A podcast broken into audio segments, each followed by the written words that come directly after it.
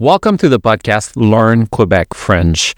Today we're going to talk about living in Quebec, and this is the first part in a three part series. As usual, I encourage you to go to www.frenchwithfrederick.com to subscribe to my newsletter and also to get the written version of this podcast because now my subscribers can get the written version of this podcast, which isn't AI generated. It's an accurate, perfectly formatted version of this podcast. Donc, on va commencer en français avec cette première partie sur la vie au Québec, qui va être très personnelle parce que je vais parler de ma vie au Québec.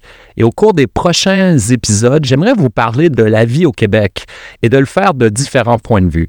Dans l'épisode d'aujourd'hui, je vais vous parler de ce que c'était de grandir au Québec, dans notre province francophone en plein milieu de l'Amérique du Nord anglophone.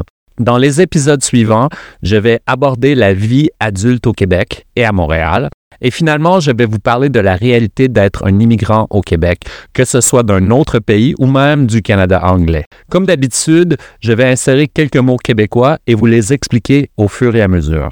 Parlons donc de ce que c'est de grandir au Québec.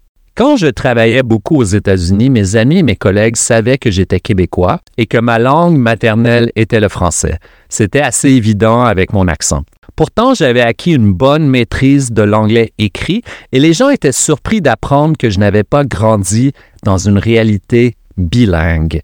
Mon ami Roger m'avait dit une fois qu'il croyait que j'avais grandi à Montréal en parlant français et anglais. Pourtant, je n'ai pas appris l'anglais avant l'âge de 12 ans et je ne l'ai pas vraiment parlé avec personne avant l'âge de 21 ans. Au Québec, on dirait que je suis un Québécois pur laine. C'est une expression un peu comique et aucunement chauvine pour décrire un Québécois né au Québec de parents francophones. Ma mère est née à Shawinigan, qui est une ville dans la région de la Mauricie. Elle a ensuite grandi à Louisville, où mes parents ont déménagé. Mon père est né à Montréal et toute sa famille habitait Montréal depuis plusieurs générations. Il a grandi dans le quartier de Tétroville, qui est dans l'est de Montréal. Mon père baragouinait un peu l'anglais pour son travail, car il était dans le domaine de la climatisation, vente et réparation. Quand j'étais jeune, il nous amenait, moi et mon frère, l'accompagner à des appels de service. Parfois, on allait dans l'ouest de Montréal. J'étais surpris que les gens là-bas ne parlaient pas un mot de français. Mon père se débrouillait comme il pouvait, mais son accent euh, n'était pas très bon. Ma mère n'a jamais réussi à apprendre l'anglais. Encore aujourd'hui, elle dit qu'elle va l'apprendre. Elle connaît quelques mots, mais ne serait pas capable de comprendre une conversation simple entre deux anglophones. Je suis né à Montréal où mes parents ont habité avant que ma mère ne tombe enceinte de moi. Mais rapidement, ils ont décidé de déménager à Repentigny, qui est une banlieue à l'est de Montréal, donc en dehors de l'île. Repentigny était une petite banlieue tranquille et un endroit idéal pour une famille. On avait une maison, une cour, un chien. On jouait dans la rue, au parc, on partait en vélo pendant des heures. Il y a une longue rivière qui longe la ville, la rivière l'Assomption, et il y avait plein d'endroits le long de la rivière où on pouvait aller s'amuser. À Repentigny, tout le monde était francophone. Durant mon enfance, je ne crois pas avoir une seule fois entendu quelqu'un parler anglais où j'habitais. C'était une banlieue vraiment québécoise. La langue que j'entendais partout était le français québécois. Les films qu'on écoutait étaient doublés en français. En passant, au Québec, on dit souvent écouter un film au lieu de regarder un film. La radio était en français, les émissions de télé étaient en français, les livres que je lisais étaient en français. Il n'y avait qu'un anglophone dans la famille, mon oncle John, le mari d'une des deux sœurs de ma mère. Mais John parlait couramment le français avec seulement un léger accent anglais. Les seules fois où je l'entendais parler anglais, c'était quand il parlait à mes cousins et tout ce que je comprenais, c'était quand il disait Come here, Eric. Il n'y avait que la musique qui était beaucoup en anglais, mais on ne comprenait pas trop les paroles. Je me rappelle qu'on fredonnait la chanson de Michael Jackson, Thriller, en sautant sur le trailer du voisin, car on pensait que la chanson parlait d'un trailer. On devait avoir cinq ou six ans. À l'école primaire, j'avais des cours d'anglais, donc j'avais eu une petite base en arrivant au secondaire, mais ce n'était pas assez pour vraiment bien le parler. Puis un jour, quand j'avais 11 ou 12 ans, je suis allé au dépanneur et j'ai vu qu'ils avaient des bandes dessinées américaines, des comic books. J'étais fasciné par les dessins, tellement différents des bandes dessinées françaises comme Tintin ou Astérix.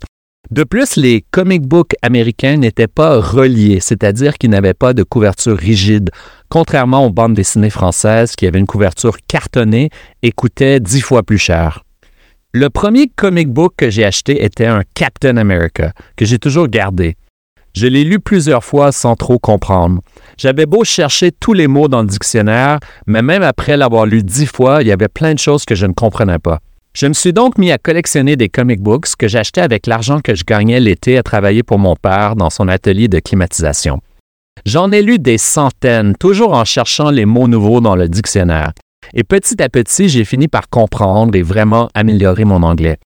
J'ai continué à lire en anglais en lisant les livres de Dungeons and Dragons, un jeu de rôle qui n'était pas encore traduit en français. J'étais aussi un grand fan de Stephen King et j'avais lu tous ses romans en traduction française.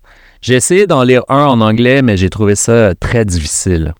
Pour le secondaire, je suis allé à une école privée et catholique, le Collège de l'Assomption, dans la petite ville de l'Assomption, un peu plus au nord-est de Repentigny. L'Assomption, c'était encore plus rural que Repentigny. Quand je dis que c'était une école privée, c'est que mes parents devaient payer des frais d'inscription supplémentaires et il fallait aussi passer un examen pour entrer. Au Québec, les écoles sont publiques et gratuites et les écoles privées sont aussi subventionnées par l'État. Mais il y a des frais supplémentaires qui sont tout de même moindres que dans des écoles privées aux États-Unis. Je pense que l'éducation que j'ai reçue là-bas était très bonne, car j'ai aussi pu la comparer avec une école publique où je suis allé brièvement. Ce que j'ai aimé est qu'on avait des périodes de lecture où tout le monde lisait dans une grande salle sous la surveillance de gardiens qui se promenaient et s'assuraient qu'on ne fasse pas autre chose, comme par exemple dessiner. Mais on pouvait lire vraiment tout ce que l'on voulait. Donc au secondaire, je suis devenu un grand lecteur. J'ai lu tous les livres de Stephen King en français et je l'aimais tellement que je lisais les mêmes livres plusieurs fois. J'ai aussi lu d'autres romans de littérature fantastique comme Edgar Allan Poe, H.P. Lovecraft, Clive Barker et d'autres auteurs anglophones traduits en français. Ensuite, je me suis mis à lire des livres plus classiques et littéraires comme Albert Camus. Mais mon auteur préféré à cette époque était Milan Kundera.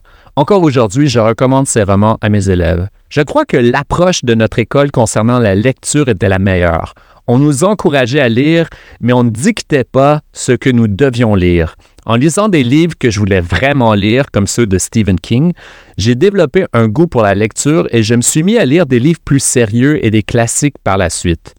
Le meilleur moyen de gâcher le goût de la lecture chez les jeunes est de les forcer à lire des classiques quand ils ne sont pas prêts à le faire. Je pense que l'on devrait instaurer ces périodes de lecture et laisser les jeunes lire ce qu'ils veulent.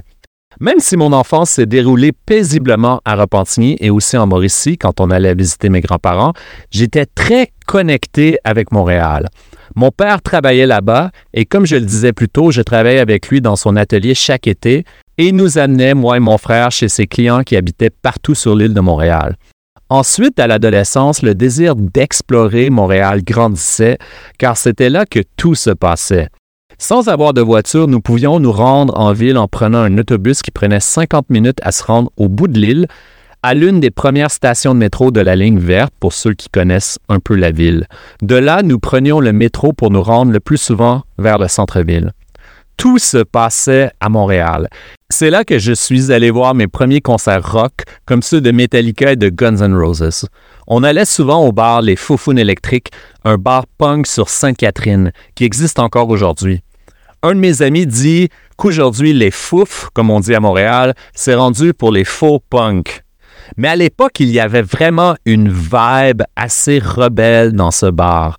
Je ne me sentais jamais tout à fait à l'aise dans cette foule de punk, de métalleux et de faiseux de party. Un métalleux, c'est un adepte de heavy metal et un faiseux de party, c'est quelqu'un qui aime faire la fête. Au Québec, la terminaison E est utilisé pour plein d'expressions un peu drôles. Mais j'ai fini par m'habituer à cette ambiance et c'est là qu'on est allé voir plein de bands qui sont plus tard devenus légendaires.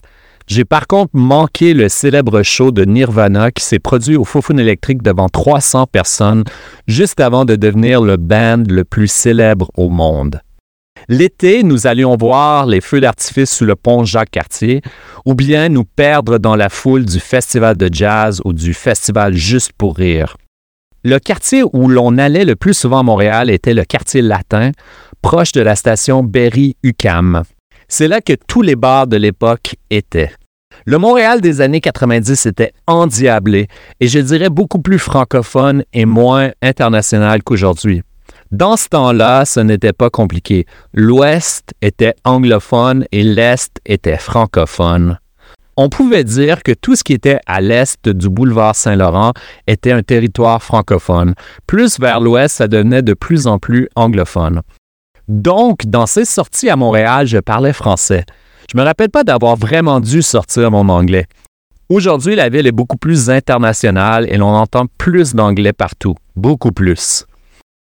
Mais dans le temps, comme on dit au Québec, quand on a un certain âge ou même dans mon temps, c'était vraiment une ville séparée en deux. Le côté anglais et le côté français, comme on disait avant d'utiliser les mots anglophone et francophone. Parfois, on allait plus dans l'ouest de la ville, proche de Décarie, car il y avait un bon magasin de comic books. Et là-bas, on se faisait servir en anglais. Personne ne parlait le français, il fallait sortir notre anglais pour se faire comprendre. À l'école secondaire, on a eu une fois un étudiant anglophone qui était venu de l'Ontario pour faire un programme d'échange. Il est arrivé en janvier pour la dernière moitié du secondaire. Le professeur l'a fait asseoir à côté de moi car il savait que mon anglais était meilleur que celui des autres élèves.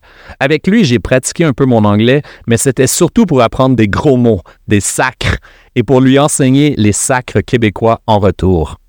Au Cégep, qui est un peu comme le début de l'Université au Québec, je suis allé à Joliette où j'ai fait un programme en musique. Comme l'Assomption, Joliette est dans la même région de Lanaudière et est une petite ville rurale et francophone. Ce n'est donc pas là que j'ai eu une immersion en anglais.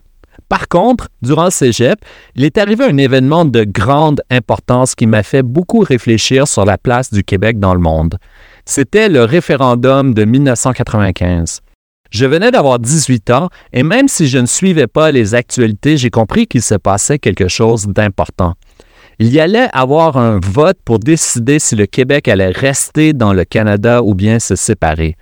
Je n'avais jamais vraiment pensé à la question avant. Mes parents étaient contre et ont choisi de voter non car ils pensaient que l'économie allait trop souffrir si la province du Québec sortait du Canada. Je regardais les débats sur le sujet à Musique Plus, qui était le MTV du Québec, et en écoutant d'autres jeunes parler, je me suis vite rallié à la cause du oui. Je ne connaissais pas encore toute l'histoire et ce qui avait mené les politiciens à faire un autre référendum, mais je comprenais que j'habitais dans un endroit unique et que si on en faisait un pays, on pourrait peut-être accomplir quelque chose de grand. Contrairement à mes parents qui ont voté non par peur pour le futur, j'ai voté oui par enthousiasme aux possibilités de vivre dans un futur pays appelé le Québec. Je me rappelle très bien de la soirée du référendum. J'étais avec mon ami Hugo Cromer, qui lui aussi avait mon âge et avait voté oui. Au début de la soirée, il semblait clair que le oui allait l'emporter. Nous étions fous de joie. Et ensuite, plus de votes ont commencé à rentrer et c'est devenu de moins en moins certain. Finalement, le non l'a emporté avec 50,58% des voix, c'est-à-dire avec moins d'un point de pourcentage qu'il aurait fallu avoir pour que le Québec devienne un pays. Ensuite, le premier ministre du Québec, Jacques Parizeau, a fait un discours tristement célèbre dans lequel il a dit qu'on avait perdu à cause de l'argent et du vote ethnique. Même à l'époque, cette affirmation controversée a très mal passé. Par la suite, on a appris que le gouvernement du Canada avait tout fait pour que le non l'emporte jusqu'à accélérer l'accès à la citoyenneté à des milliers de personnes car il savait que ces gens allaient voter non. Le soir du référendum, Hugo et moi, on s'est promenés dans Repentigny pour ramasser des pancartes du oui. Un camion d'une station de télévision anglophone nous a vus, se sont arrêtés et nous ont demandé si on voulait répondre à leurs questions. Ils nous ont aussi demandé si on voulait répondre en anglais. J'ai fait la petite entrevue en anglais et Hugo l'a faite en français. Donc ce soir-là, nous avons passé à la télévision. J'ai très vite oublié le référendum de 95 car je n'étais pas investi émotionnellement dans cette cause. C'était un engouement qui a duré quelques mois et ensuite je suis passé à autre chose. Après mes études, j'ai décidé d'aller en Californie. C'est une longue histoire que je vous raconterai peut-être un jour, mais pour terminer, je vais seulement vous parler de comment je suis arrivé là-bas et comment j'ai fait ma première immersion en anglais. J'avais vécu toute ma vie dans un environnement francophone. Je n'avais pas d'amis anglophones, mais j'avais appris l'anglais en lisant beaucoup et donc je savais le parler correctement et beaucoup mieux que la plupart des Québécois de mon âge. Quand je suis arrivé à la frontière des États-Unis, le douanier m'a demandé Do you have a return ticket? mais il l'a dit tellement vite que j'ai seulement compris qu'il me demandait de voir mon billet. Dans l'autobus, j'ai repensé à ce qui venait de se passer, j'ai compris que j'avais mal compris. Il ne m'avait pas demandé si j'avais un billet, mais si j'avais un billet aller-retour. Je n'avais qu'un aller simple, donc j'aurais probablement eu des problèmes si j'avais mieux compris l'anglais. Une fois en Californie, j'ai dû m'habituer rapidement au slang et aux expressions que je ne connaissais pas. Mais j'ai appris très vite et après un certain temps, j'ai senti que ce n'était plus un effort de parler ou de comprendre l'anglais. En tout, je suis resté presque trois ans en Californie. C'était une immersion totale, sans aucune possibilité d'utiliser le français pour m'en sortir. Je me suis rendu compte qu'aux États-Unis, les gens savaient très peu de choses du Québec. Certaines personnes ne savaient même pas qu'on parlait français au Québec et encore moins qu'il y avait des francophones aux États-Unis, en Louisiane. Bref, j'ai pu me rendre compte que j'avais grandi dans un endroit assez unique en Amérique du Nord, un bastion de la langue française sur le nouveau continent. Dans le prochain épisode, nous allons parler du Québec dans les années 2000 et par la suite de la réalité du Québec en tant qu'immigrant. N'oubliez pas de vous abonner en allant sur www.frenchwithfrederick.com. Vous recevrez non seulement ce podcast, mais toutes mes newsletters et mes leçons pour apprendre le français du Québec. À bientôt.